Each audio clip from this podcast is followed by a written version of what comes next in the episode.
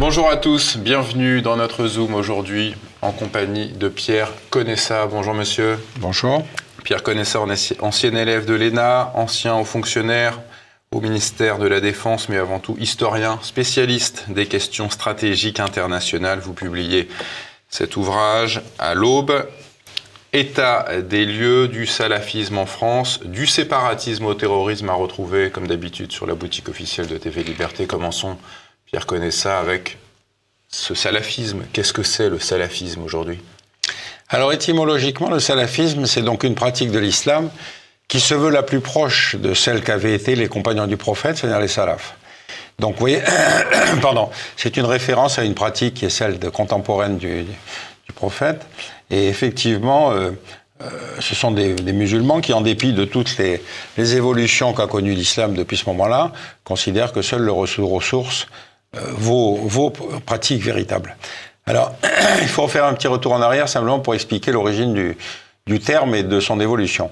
En fait, au XVIIe siècle, en plein milieu du désert d'Arabie Saoudite, où justement aucune colonisation n'avait pénétré, personne ne s'intéressait à ce, à ce désert, euh, apparaît un, homme qui s'appelle Abdel Wahab, qui va dire, mais en fait, le seul véritable islam, c'est le nôtre, puisque partout ailleurs, il s'est perverti. Rappelez-vous qu'à l'époque, le calife était ottoman, par exemple. Et donc, il va prôner, si vous voulez, ce retour aux sources, qui va ensuite se diffuser. Donc on appellera ça nous le wahhabisme, mais en fait c'est le salafisme, c'est-à-dire encore une fois la pratique originelle. Et c'est donc c'est celle-là que l'Arabie saoudite va encourager dans le contexte de la guerre froide, puisque rappelez-vous, la religion était censée être un obstacle au communisme. Bon. Donc on a encouragé cette pratique du salafisme à l'époque où on considérait que la priorité était la lutte contre le socialisme et le communisme.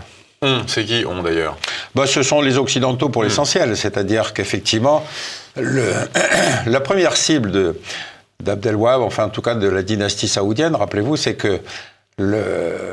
D'abord, c'est de prendre le contrôle des lieux saints, puisque la, famille saoud n'a pas de légitimité religieuse, elle n'est pas descendante du prophète. Et donc, euh, après la fin de la guerre de 14-18, en fait, les, les, Saoudiens vont prendre le contrôle des lieux saints, ils vont chasser le shérif de la Mecque, qui est le seul véritable héritier, si vous voulez, légitime de la famille du prophète. Et à partir du moment où ils contrôlent ces lieux saints, si vous voulez, ils vont mener une politique extérieure qui va être essentiellement tournée contre le socialisme arabe. Et contre le socialisme arabe, rappelez-vous, rappelez-vous à l'époque, le grand homme, c'était Nasser. C'était Nasser qui était le phare de, cette modernisation du monde arabe, contre lesquels les Saoudiens vont déployer tous leurs efforts, notamment en diffusant un peu partout, et y compris dans la zone sahélienne, région qui nous intéresse aujourd'hui, si vous voulez, des prédicateurs. Alors, ce qui est intéressant, c'est qu'ils constituent quelque chose qui sera un miroir de ce que fait Nasser. C'est-à-dire, quand Nasser fait la Ligue arabe, l'Arabie saoudite crée la Ligue islamique mondiale. L'université Al-Azhar était le grand centre religieux de l'islam. Les Saoudiens créent l'université islamique de Médine. Et alors, en plus, à l'université islamique, les, gens avaient une, pension et ils étaient logés, alors qu'à Al-Azhar, il fallait qu'ils se débrouillent. Et donc, ils ont joué cette espèce d'attraction d'un certain nombre d'élites qu'ils ont dérivé de la, de l'Égypte pour les amener chez eux, avec, encore une fois, cette pratique radicale. Le principal ennemi, c'est le socialisme arabe. Donc voilà, c'était l'époque de l'Est-Ouest, on raisonnait en binaire. Hmm. Alors depuis les tueries de Mohamed Merah, c'était en 2012 jusqu'à l'assassinat des professeurs Samuel Paty et Dominique Bernard et plus récemment d'un touriste allemand à Paris, la France connaît une accélération du terrorisme islamique. Pour vous, la pression, cette pression islamiste a commencé dès 2002. Quels ont été les premiers signes avant-coureurs de cette pression? Écoutez, il y a un historique qui évidemment est une espèce de granulométrie, puisqu'on commence avec des attentats assez simples, si vous voulez, dans lesquels on ne met pas en évidence le, caractère islamiste, si vous voulez, de, ces attentats, mais surtout, on a une, espèce de posture qui est une France terre d'asile. France terre d'asile, ça veut dire que n'importe quel individu qui est menacé par son gouvernement a droit à l'asile en France. Or, il se trouve que la France est le pays qui a eu, accueilli la plus grosse communauté musulmane, la plus grosse communauté juive, la plus grosse communauté arménienne, la plus grosse communauté chinoise, la plus grosse communauté vietnamienne. Donc dire que la France est un pays intolérant me paraît un peu difficile. Par contre, ce qu'il faut constater, c'est qu'il y a une partie de cette communauté musulmane qui est en rupture avec la République et qui considère qu'elle a droit à des lois dérogatoires. Donc euh, je suis toujours étonné quand on considère que c'est la France qui doit se modifier et non pas que ce sont hmm. les, ces fameux séparatistes qui vont avoir ensuite une espèce de discours de la victimisation puisque la France ne veut pas bouger. Ça commence avec les affaires du voile, la Creil, etc. Et à chaque fois, si vous voulez, le discours développé, c'est on en veut aux musulmans. le fait que les musulmans doivent s'adapter. Encore une fois, moi, je suis très frappé du fait que les Français de communauté musulmane, majoritairement, sont intégrés à la République. On connaît tous dans notre environnement un médecin, un présentateur de télévision, des joueurs de football, des écrivains, qui ne posent aucun problème. Donc l'intérêt, c'est il ne faut pas généraliser, si vous voulez, cette attitude de rupture qui est le propre de ces salafistes, parfois d'ailleurs des deuxième et troisième générations, qui vont se mettre en opposition et légitimer la violence par l'idée qu'ils sont persécutés. Parce qu'on leur refuse. Comment vous l'expliquez que c'est parmi cette communauté musulmane qu'il y a le plus d'individus demandant euh, des règles communautaires d'adaptation de la France à leurs règles à eux? Oui, c'est vrai que c'est une question essentielle. Alors, pendant longtemps, on s'est contenté de dire oui, mais il faut adapter la loi française. Bon, jusqu'au moment où, effectivement, si cette idéologie salafiste légitime la violence, il y a un moment où il faut remonter aux sources. Et remonter aux sources, ça vous aurait dit il fallait se fâcher avec l'Arabie Saoudite. Or, vous remarquerez que dans beaucoup de circonstances, y compris le 11 septembre, il y avait 15 Saoudiens sur 19 terroristes quand même. Dans l'affaire Khashoggi, on sait que fait, ça s'est fait dans un consulat saoudien. Vous remarquerez qu'on a toujours évité de mettre en accusation le gouvernement saoudien. C'est-à-dire que nous nous sommes mis nous-mêmes dans une dépendance vis-à-vis de ce régime. Et c'est pas en ce moment où on veut mettre de l'embargo pétrolier mmh. sur l'Iran, sur la Russie et sur tous les autres qu'on va se fâcher avec l'Arabie Saoudite. Donc il y a une espèce de tolérance tolérance coupable, hein, hmm. contre laquelle on n'a quasiment pas réagi. Et donc on a laissé se développer des mosquées avec des prédicateurs salafistes qui venaient directement d'Arabie Saoudite ou, ou, qui étaient formés à l'université islamique de Médine.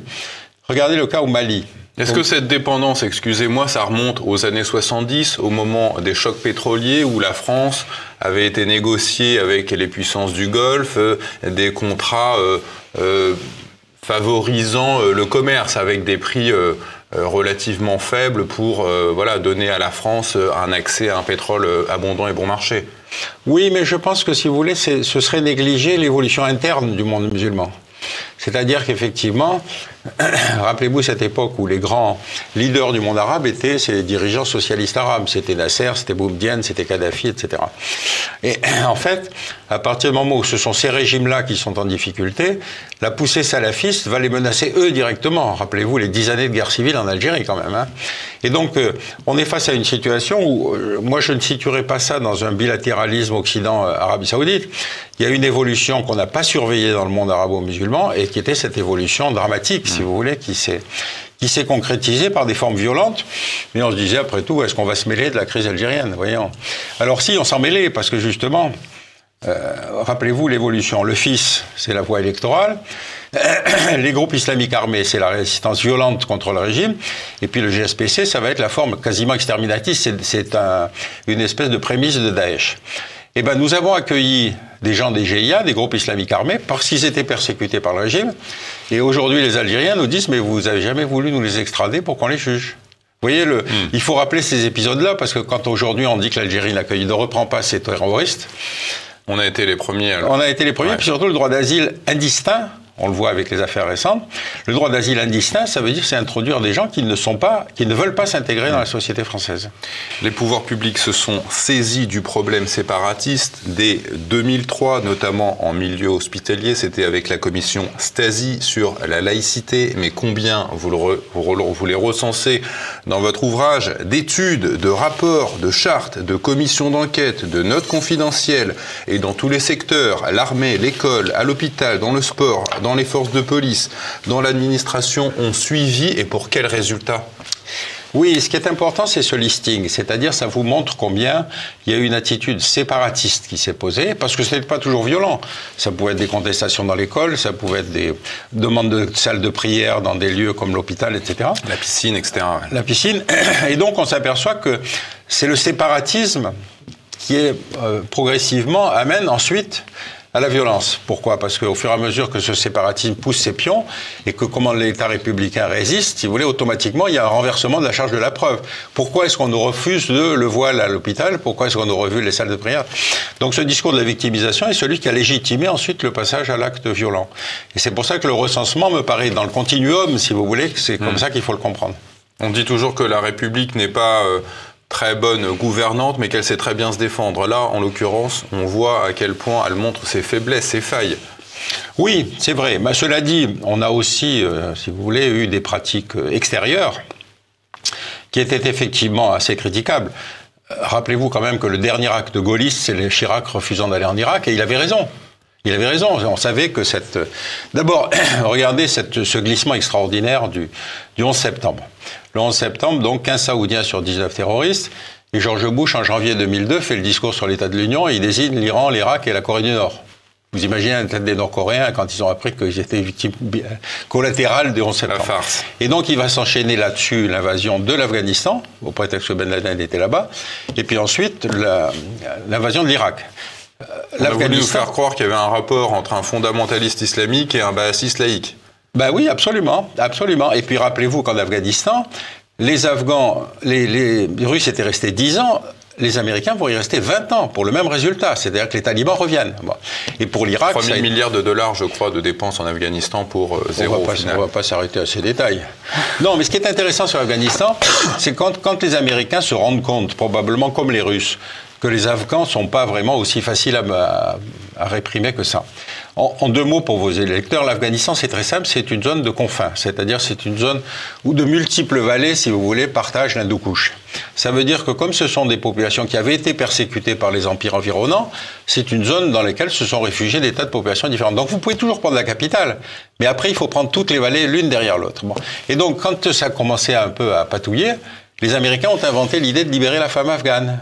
Vous vous souvenez de cet hmm. épisode? C'était surtout à usage interne. Oui, bien sûr. Hein, oui, la petite fille, il faut qu'elle puisse aller à l'école, etc. Voilà, c'est ça. Et puis en fait, dès que les talibans sont revenus, ben, on est revenu à la hmm. situation antérieure.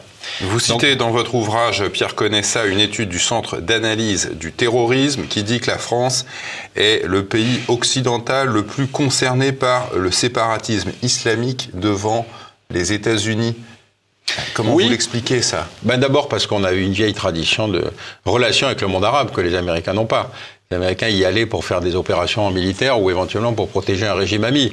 Mais en tout cas, nous, nous avons cette vieille relation héritée de la colonisation qui fait que de toute façon, rappelez-vous l'accord franco-algérien ou le, regroupement familial, c'est-à-dire qu'on a toujours considéré une dimension sociale hmm. dans nos relations avec le monde arabe. Et donc, il ne faut pas s'étonner qu'effectivement, il y ait cette, euh, comment dire encore une fois, cette grosse communauté musulmane. Je vous le dis, c'est la, la France est le pays qui a la plus grosse communauté musulmane en proportion par rapport aux autres pays de l'Union européenne. Alors, les États-Unis, c'est un problème marginal pour eux. Hmm. Donc, effectivement, pour cette raison-là, la France. Et deuxième chose, c'est que la France a toujours défendu la laïcité, chose qui est incompréhensible pour des religieux. Puisque la laïcité, c'est pas privilégier une religion, c'est au contraire de les traiter toutes de la même manière. Mais c'est très difficile à faire comprendre à des gens qui, effectivement, vont s'identifier complètement avec leur, euh, leur propre religion. Je vous signale aujourd'hui quand même que dans les années 80, tous les chercheurs s'intéressaient à la poussée du religieux. Moi, ce qui me frappe, c'est que dans les années 90, c'est la poussée des radicalismes partout, hmm. y compris dans le bouddhisme et dans l'hindouisme. Et donc, si vous voulez, l'islam en est une partie qui nous concerne, nous, directement. Mais c'est évident qu'aujourd'hui, il y a plus de musulmans massacrés que de non-musulmans massacrés en Inde, en Birmanie, etc. Et surtout, le terrorisme islamique tue beaucoup plus de musulmans que de non-musulmans. Donc, vous voyez ce paradoxe, comment il faut décentrer à certains moments l'analyse. L'apologie du terrorisme, vous l'indiquez, n'est condamnée que depuis la loi du 13 novembre 2014. 385 condamnations ont été prononcées l'année suivante, en 2015. On a l'impression que le législateur, que le pouvoir est toujours en retard d'un attentat. Oui, mais c'est normal, on vit dans une société de liberté, vous ne pouvez réprimer qu'une fois que la loi est posée. Donc ça, c'est un, principe des sociétés démocratiques, mais c'est surtout qu'est-ce qui se passe après? Puisque finalement vous êtes condamné pour l'apologie du terrorisme. Mais si jamais derrière ça, il y a condamnation, euh, expulsion prononcée par le juge français, puis qu'ensuite vous vous trouvez avec l'individu qui doit quitter le territoire, obligation de quitter le territoire français, on appelle ça. Ça vous dire, on vous dit, vous avez un monsieur, vous avez un mois pour quitter la France. Et donc les OQTF, si le pays d'accueil refuse le laisser passer consulaire, il reste en France. Et donc, on est dans cette situation étonnante où les OQTF ne sont pas appliqués. Je crois qu'il y en a à peu près 7% qui sont effectivement appliqués. Et surtout, ces gens-là vivent au crochet de la République. Puisque finalement, il euh, faut les loger, nourrir, blanchir, c'est-à-dire mieux traiter que les SDF français. Depuis qu'il y a des condamnations pour terrorisme, 340 détenus condamnés pour ce motif sont sortis de prison. Est-ce qu'on sait où sont ces gens et est-ce qu'ils sont encore sous contrôle judiciaire? Que fait la justice de ces cas-là?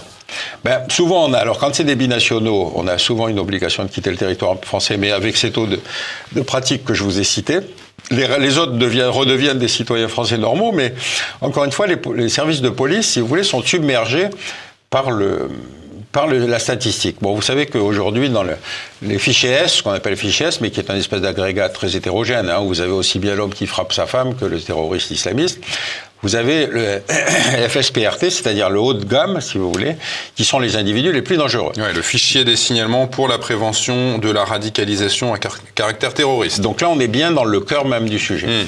On en a à peu près 4000. Bon, si vous considérez que pour suivre un individu, il faut environ 10 policiers, vous imaginez combien il faudrait de policiers. Donc si on ne vide pas ce stock, de toute façon, on va obligatoirement laisser passer des gens qui retrouveront leurs activités premières éventuellement mèneront d'autres actes terroristes, on a des exemples. Et donc on est sur quelque chose où il y a une contradiction entre la sécurité et la pratique, si vous voulez, je dirais, laxiste des droits de l'homme. Sans compter les 18 mosquées qui étaient sous, contrôle permanent et apparemment c'est le ministre de l'Intérieur qui a découvert ce chiffre après la mort de Samuel Paty.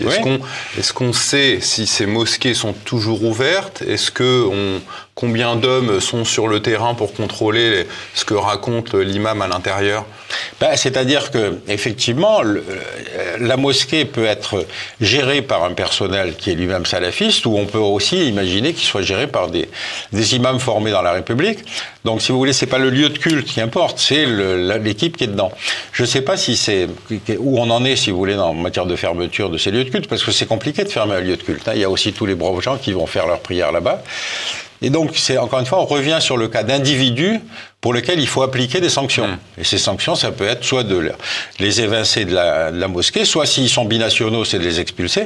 Et puis, il reste cette question que vous avez ouverte, qui est celle de la déchéance de nationalité qui n'a toujours pas été réglée. 2014 était l'année de proclamation de l'État islamique. Il y a 1200 djihadistes, hommes et femmes, partis de France pour rejoindre l'Irak et la Syrie. Est-ce que on peut dresser aujourd'hui un portrait robot du djihadiste?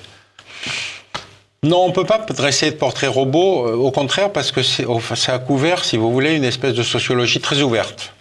C'est-à-dire qu'on a eu aussi bien, si vous voulez, le délinquant de banlieue qui découvre la religion pour se réhabiliter, qui va partir défendre l'État islamique. On a eu aussi des femmes dont on ne sait pas toujours si elles sont parties volontairement ou si elles ont été amenées par leur mari. On a eu aussi des gens qui étaient pourtant des gens diplômés qui se sont ralliés, mais dans une proportion moindre. Donc on n'a pas de sociologie à proprement parler. Il y a eu des études, mais encore une fois, la question c'est combien finalement ont été tués sur place, c'est-à-dire qu'est-ce qui revient ensuite?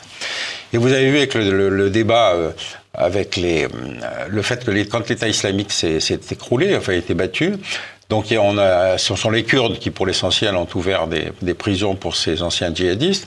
Et vous voyez bien qu'on a effectivement une problématique qui est, qui est récurrente, c'est-à-dire que fait-on des citoyens français qui sont là-bas? Alors l'attitude du gouvernement était de dire du cas par cas, hmm. ce qui me paraissait être du bon sens, mais en même temps il y avait une pression du genre ce sont des citoyens français, donc il faut qu'ils rentrent. Mais du bon sens, vous parlez de bon sens, mais les gens qui sont partis pour faire la guerre et qui ont tourné le dos à la France, est-ce que c'est du bon sens de les ramener même en faisant du cas par cas bah, c'est pour ça que la question de la déchéance de nationalité est importante, parce que si vous avez là-dedans des binationaux, vous pouvez très bien considérer que de toute façon, ils ont renoncé à leur nationalité française, et donc vous pouvez les déchoir de leur nationalité. Mais pour ceux qui ne sont pas binationaux Alors, pour ceux qui ne sont pas binationaux, ben, à ce moment-là, ce problème ne vous concerne plus. Vous voyez ce que je veux dire? Le problème, c'est ceux qui ne sont que nationaux. C'est ceux-là qu'effectivement, il faut envisager hmm. de traiter. Mais rappelez-vous quand même cette extraordinaire pantalonnade de la déchéance de nationalité ouverte par François Hollande après les attentats de 2015. C'est-à-dire qu'on avait effectivement une proposition politique qui est extrêmement importante, qui était quand même de déchoir de nationalité des binationaux qui étaient sur le territoire français dans des postures salafistes. Hollande a reculé, il a même dit après coup qu'il est regretté. La seule chose qu'il regrettait de sa présidence, c'était d'avoir posé la question. Donc on est un peu désarmé, si vous voulez, face à ce genre de personnel politique. Est-ce qu'on sait pourquoi il a reculé, justement? Ben, il a reculé en grande partie parce que l'argumentaire était un argumentaire euh, théorique de droit, c'est-à-dire euh, la France ne peut pas ne pas. Vous savez, l'argumentaire des est souvent de cette nature-là, c'est-à-dire euh, la France, pays des droits de l'homme en permanent du Conseil de sécurité, puissance nucléaire, ne peut pas ne pas. Une fois que vous avez dit ce genre de choses, vous, donnez la réponse dans votre déclaration. Moi, une fois, je me suis amusé à écrire un télégramme diplomatique sans objet comme ça. Parce que j'en lisais tellement dans lesquels on expliquait qu'il fallait qu'on intervienne à droite ou à gauche parce que la défense des droits de l'homme, parce que notre politique, etc. J'avais même pas précisé le lieu ni la date, il suffisait de remplir les blancs. Hmm. Parce que je l'avais lu des milliers de fois. Le, système diplomatique français porte, si vous voulez, un discours officiel qui est l'image de la France. Mais quand vous dites l'image de la France et que vous ne tenez pas compte de la situation locale, le fait de les faire arriver en France peut présenter un danger. Et effectivement, on l'a vu avec la famille Anzorov, la famille de l'assassin de Samuel Paty, tchétchène. Ils avaient un a priori positif, les pauvres tchétchènes massacrés par les Russes. Le gosse arrive à l'âge de deux ans, il fait l'école républicaine et c'est lui qui va venir dans un collège qu'il ne connaît pas, pour décapiter Samuel Paty. Et quand il est abattu par la police, son père le félicite et toute la famille rentre en Tchétchénie. Alors moi j'étais pour qu'on examine son dossier, leur dossier quand même. Qui avait laissé passer ces, gens-là? Même remarque avec la famille Bogushkov, c'est-à-dire la famille du jeune type qui a assassiné le professeur Philippe Bernard, où là, les ONG se sont opposés à l'extradition qui était prête, mmh. c'est-à-dire qu'il était quasiment aux portes de l'avion. Et s'il préfère reculer, c'est encore une fois à cause de cette pression, la France, pays des droits de l'homme. Cela dit, le gosse, il a encore assassiné un professeur après. Donc, au bout du compte, vous vous dites, mais quand est-ce qu'on va cesser de faire du, purisme au lieu de faire de la réalité? Parce qu'encore une fois, on ne viole pas les droits de l'homme si on accueille un individu, sinon il aurait fallu accueillir Hitler en 1933. Deux questions peut-être sur lesquelles on peut aller un peu plus rapidement. Pierre connaît ça celle du conflit avec l'État islamique pendant lequel on avait appris que des combattants français de Daesh continuaient à percevoir des allocations. Des allocations. Donc l'État français finance le terrorisme. Quelle a été la réaction de l'État français quand il a appris ça? Ben, encore une fois, la question, c'est est-ce que les services sociaux étaient informés que l'individu qui devait toucher ces prestations était parti ou pas? Bon. Donc, si vous voulez, ça pose un problème, un problème de police important. C'est-à-dire, qu'est-ce que vous communiquez en tant que service de police? Si vous voulez surveiller son environnement, vous signalez pas aux, comment dire, aux services sociaux qu'il faut arrêter de les payer. Donc il y a une espèce d'ambiguïté effectivement qui tient évidemment aux nécessités policières et puis au fait qu'effectivement euh, il y a une inertie, si vous voulez, c'est-à-dire qu'on paye parce que chaque mois, il doit toucher ses prestations. Mm. Cela dit, c'est pas ça qui, à mon avis, a fait, a fait vivre l'État islamique quand même. Hein. Les terroristes enlèvent euh, des personnes françaises, l'État français veut les récupérer, c'est normal, mais il négocie de l'argent. On sait que la rançon négociée par la France pour quatre otages au Mali, dont cette femme franco-suisse, Anne-Sophie Petronin, on s'en souvient, elle était revenue en France, mhm. puis finalement elle nous a dit qu'elle s'était convertie à l'islam, et puis elle est repartie là-bas. Euh, qu'est-ce que vous pensez de ces rançons? Il y a tout un tas de pays dans le monde qui ne négocient pas et qui disent bon bah euh, la personne elle a pris ses responsabilités, elle s'est fait prendre en otage, elle assume maintenant. Vous savez, il y a entre, entre ce que disent les pays et ce qu'ils font, euh, hmm. que chacun dise effectivement on ne négocie pas avec les, les preneurs d'otages. C'est possible. Enfin, pour le cas de la France, qui est évidemment celui sur lequel on a le plus de moyens d'investigation, il est sûr que cette affaire de libération de Mme Petrona avait quelque chose de scandaleux. Expliquer que cette femme, en fait, s'était convertie à l'islam et qu'elle allait retourner au Mali, on est en droit de se demander si effectivement la négociation a été menée sur des cas précis ou simplement sur un papier administratif qui est la citoyenneté française. Voilà, mais cela dit, j'aimerais pas être à la place des négociateurs. Regardez aujourd'hui la situation sur Gaza. Vous avez des otages qui ont été pris par le Hamas. En face de ça, ils demandent la libération de prisonniers en Israël. Les Israéliens ont posé comme condition que les gens qui devaient être libérés des prisons israéliennes n'avaient pas de sang sur les mains. Et donc, ils libèrent des femmes et des enfants. Alors moi, je me pose la question, pourquoi on dit otage dans un cas et on dit prisonnier dans l'autre cas? Parce que s'ils avaient fait aucun acte de violence et qu'il y avait des enfants dans l'eau, il faudrait utiliser les mêmes termes dans les deux cas. Bon, je sais que je vais me fâcher avec beaucoup de gens quand je dis ça, mais pour moi, ça me choque, si vous voulez. Hmm.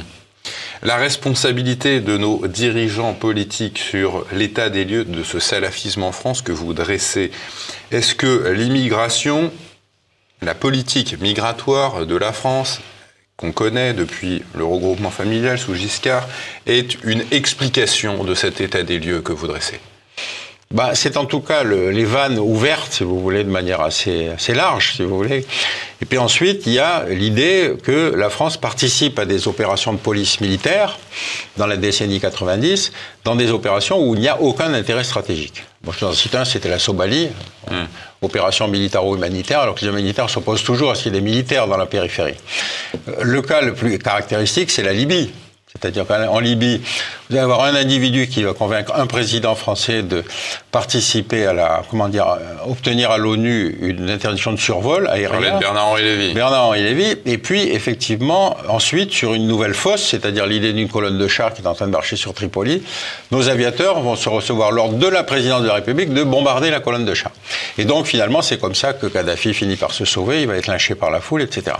Mais au bout du compte, ça veut dire qu'il y a un pays qui, aujourd'hui, deux ans après, ou trois ans après, se retrouve dans un état de déliquescence absolue, c'est-à-dire une espèce de couloir ouvert pour l'immigration venue des zones subsahariennes. Donc vous êtes au bout du compte dans un système où vous dites mais qui est responsable de quoi? Alors Bernard Lévy, dans une interview de deux ou trois ans après l'opération, a dit tant mieux si j'y suis pour quelque chose.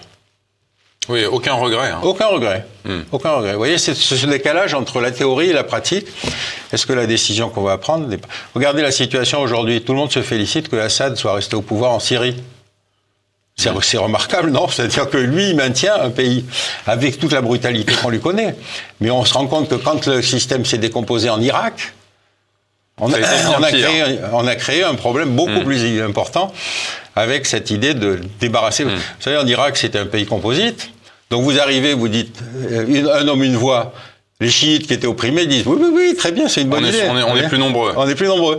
Donc vous voyez cette idée que on démonte et qu'on transpose un modèle sans tenir compte de la réalité locale, ça crée parfois plus de conséquences négatives que positives.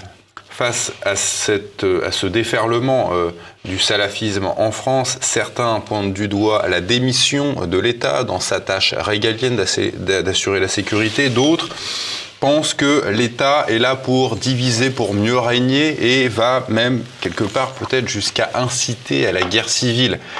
Où est le, juste milieu entre la démission et le diviser pour mieux régner? Bah, Vous savez, je, moi j'opte carrément plus sur la démission. Par lâcheté ou quoi? Ils sont. Euh, non, c'est un processus. D'abord, je me suis amusé à écrire un, un petit, une petite plaquette sur euh, surtout ne rien décider, petit manuel de survie en milieu politique. Parce que tout ce que vous citez sur ces rapports de ci, de là, etc., sur tous les sujets qui ne se sont traduits par aucun acte, c'est parce que c'est le passage à l'acte qui d'un seul coup vous fragilise politiquement. Mmh. Deuxième caractéristique, à partir du moment où, si vous voulez, l'URSS disparaît, on avait un paradigme qui a structuré toute la vie internationale pendant 50 ans ou 60 ans. Quand l'URSS disparaît, vous avez le choix entre plusieurs types de crises et puis surtout votre échéancier électoral peut changer complètement puisque vous vous dites, après tout, si j'envoie du militaire français, est-ce que je gagne les municipales ou pas? Vous voyez, je veux dire, on n'est plus dans quelque chose où la connaissance de la crise elle-même par rapport à son instrumentalisation par les soviétiques. Non, on est, on va prendre telle crise plutôt que telle autre. L'exemple, c'est la Libye, si vous voulez. Bon. Et donc, on, est sur quelque chose dans lequel le politique se contente de survivre par rapport à sa réélection plutôt que par la, nature de la crise. État des lieux du salafisme, c'est la fin de cet entretien, Pierre Conessa, du séparatisme au terrorisme à retrouver comme d'habitude sur la boutique officielle de TV Liberté. Merci à vous d'avoir suivi cet entretien. Merci à vous, monsieur. Merci beaucoup de votre invitation.